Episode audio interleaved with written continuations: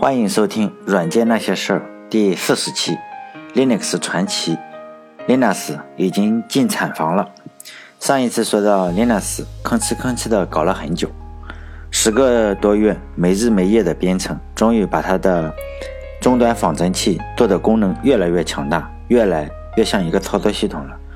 这个终端仿真器的功能已经远远超过了一个单纯的仿真器。在一九九一年。七月三日十点零五十秒，Linus 在 Minix 新闻组里发了一个帖子，询问有没有人可以提供一个最新版本的 POSIX 标准。这是能够在网上找到的最早的有关 Linus 在搞操作系统的证据。为什么这么说呢？我们来说一下这个 POSIX 规定。如果大家想详细了解 POSIX 的话，可以通过这本书 Unix。高级环境编程的第二章来学习这本书非常的好，所有有志于学习网络编程的人，这本书基本上你是绕不过去的。这个作者呢已经去世了，他的名字叫 Richard Steven。这个作者是一九九九年去世的，他是个写书的作者，在计算机界写书的作者那么多，可以说是多如牛毛，但是从来没有一个作者能够达到他这样的高度。这本书的第二版的序言是 C 语言的发明者 Dennis Richter 写的。这个人呢，每年都会有人在他的忌日的时候纪念他。在黑客、白客还有灰客中，他获得了出奇一致的评价，那就是备受赞扬。如果说一个搞 Unix 或者 Linux 网络的没有读过这个作者的书，那我是不信了。TCP/IP 那三本，还有 Unix 网络编程的那几本，肯定都要读。如果你搞这个又说没读过，基本上呢，我就认为你是在说你小学的时候没有加入过少先队员一样，那肯定就是在说谎。我们都曾经是少先队员，好不好？谁也别说谁吹牛逼，我们都说过，都吹过牛，我们都说自己要当社会主义接班人，结果到后来呢，结果。反正我是没有见过几个能够有资格接班的，但是呢，先不要忙着去网上下单去买这本书，因为第二章，这本书的第二章叫 Unix 标准化及实现。即使你把这一章读完的话，光那些缩写的字母，比如说 ANSI 呀、IEEE 呀、FIPS。X Open 这些字母都是一些组织，你要把这些组织慢慢搞清楚的话，至少你得查两天维基百科。所以呢，还是来听我讲一下这个故事。在我们中学的时候学中国的历史，其实呢，通过学历史是一个非常好的洗脑的方法。每个国家其实都是一样，我们所有人呢都是其实被洗的都差不多。我们一毕业呢，脑子其实都不怎么好使，一个呢是偏激，第二个是糊涂。第三个呢，就是很多观点我们都是一样，出奇的一致。比如说一说到秦始皇呢，我们的脑子里就蹦出那几句话来，都是相同的。他统一了度量衡，统一了文字，统一了货币，统一了中国。当然了，这绝对是一个丰功伟绩，因为在相同的标准下办起事来还是要方便一些。比如说你北方写这个字，南方写那个字。秦始皇呢，那时候要下个诏书，出了首都咸阳走不远，哎，他这个字就已经没人认识了，确实也非常的不方便。这个时候呢，确实需要一个强人把文字给统一起来。当时有很多国家，比如说有齐国、秦国、燕国、赵国、魏国、齐国，就哎是这几个国家，文字都是不一样的。秦始皇呢就下令把它统一了，这样文字就相同了。当然这都是历史书上教我们的，实际情况可能有很比较大的出入。我们姑且算这是真的。我这个公众号呢，也不打算讨论历史的真假。如果有人仔细追究的话啊，至少有五成是假的。不过呢，历史上这么叫，我们就信以为真。在当年呢，Unix 混战的时候，也是出了相同的问题，就是 Unix 版本实在太多了。贝尔实验室有，Sun 公司有，惠普公司有，Score 公司有，IBM 公司也有。甚至微软公司也有自己的 Unix 版本，叫做 Zinix。所以说呢，别以为微软多么敌视这个 Unix，都是脚踩两只船的人。如果微软出的这个 Unix 发行版 Zinix 卖的非常好的话，我觉得它肯定会继续卖这个，而以后 Windows 都不出了。所以呢，谁也别说谁。每个 Unix 版本呢都有自己非常独特的地方。现在我们不是经常是说叫差异化竞争嘛？当年呢，这几个 Unix 版本差异化竞争的非常厉害，每个版本都不同。如果你买个软件呢，在这个上面能运行，在那个上面就不能运行了。但是我们想想，那个年代最大的客户是谁？但是美国政府。美国政府买了这个软件呢，买了某个软件，结果呢，只能跑在 IBM 的 Unix 上。到时候你换一个惠普公司的 Unix，哎，它就跑不动了。虽然这个 Sam 大叔呢，虽然非常有钱，但是人家人可不傻。Sam 大叔就下了一道圣旨，就是说呢，以后想要我买你们的操作系统是可以的，但是前提是你们所有的操作系统都能运行我买的这个软件。具体怎么办呢？我也不不懂，你们这些厂商自己去商量，商量不好，那我就不买。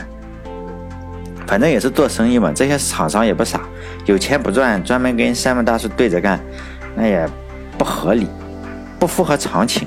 因此呢，他们就。马上就组织人嘛，开始标准化 Unix。Unix 标准化了，结果就出了几个版本的 POSIX。可能这几个版本的 POSIX 之间呢，技术上是有差别的，但是呢，这个伺候好山姆大叔的心是一点差别都没有的。制定 POSIX 标准的组织叫做 IEEE，其目标呢就是实现 Unix 的可移植性。最终的目标呢，还是让美国政府买我们这个 Unix。对程序员来说呢，我们编应用程序的时候，编应用程序啊，不是写操作系统。其实实际上是没有人，没有人直接调用系统调用来编程的，而是使用就是应用编程接口，就是我们经常说的 API 来编写应用软件。这些 API 呢，可能是调用了一个系统调用，也得有的 API 是调用了一组系统调用。但是对程序员都不关心它调用了哪些。但是呢，这些 API 都是是要有一样的，IEEE 呢就规定了好了，哎，就有这么多 API，每个操作系统你都要实现一份。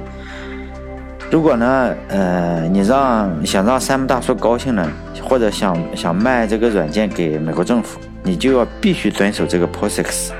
然后呢，这些 Unix 厂商也就因为为了卖软件嘛，就都支持这个 POSIX。另外呢，微软公司的 Windows。实际上也是支持这个 POSIX 标准的，也就是说呢，如果你给 Unix 开发一个完全支持 POSIX 标准的软件，从原理上来说是可以不用修改源代码，重新编译一下就能拿到 Windows 上来跑。Windows 上这个标准呢叫做 Service for Unix，后来呢还有改名叫做 Subsystem for Unix-based Application。然后呢，其实这并没有什么卵用，没人用。等到 Windows 八点一的时候，这个东西就从 Windows 中彻底消失了。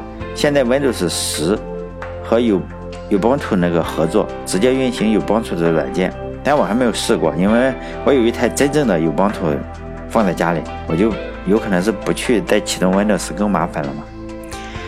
对 Unix 来说呢，支持 POSIX 一下子就像是秦始皇统一了度量衡一样，Unix 软件的一致性就大大提高了。讲了这么多呢。我们来想一下，Linux 为什么要支持这个 POSIX 标准，而且还在网上发帖子需要这个标准呢？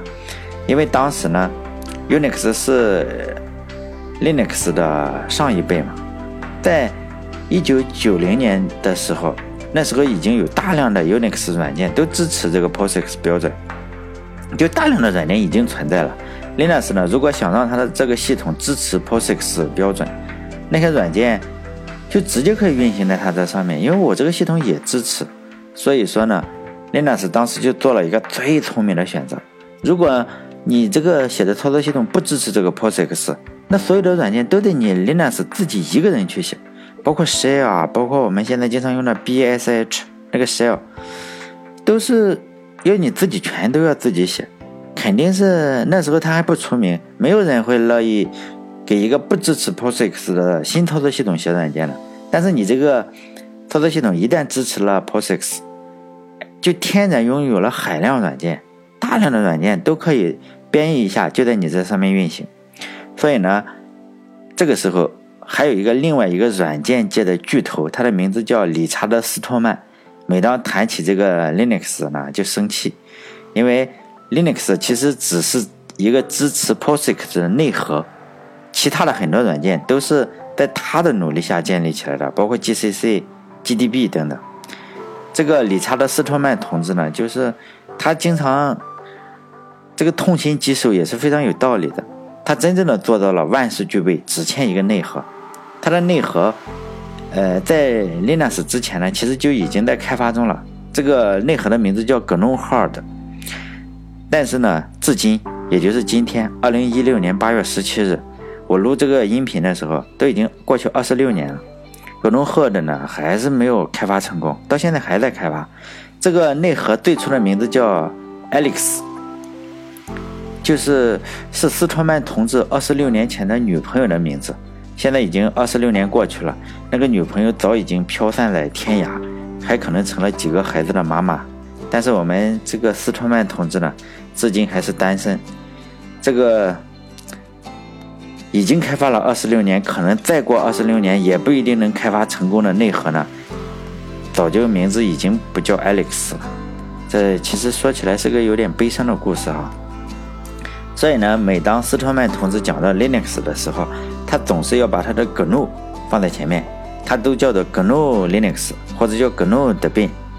如果有人胆敢在他的前面，就是说只说 Linux 而不说这个 GNU 呢，他马上就跟你大声的纠正纠正。你要是不修改，那你就惨了。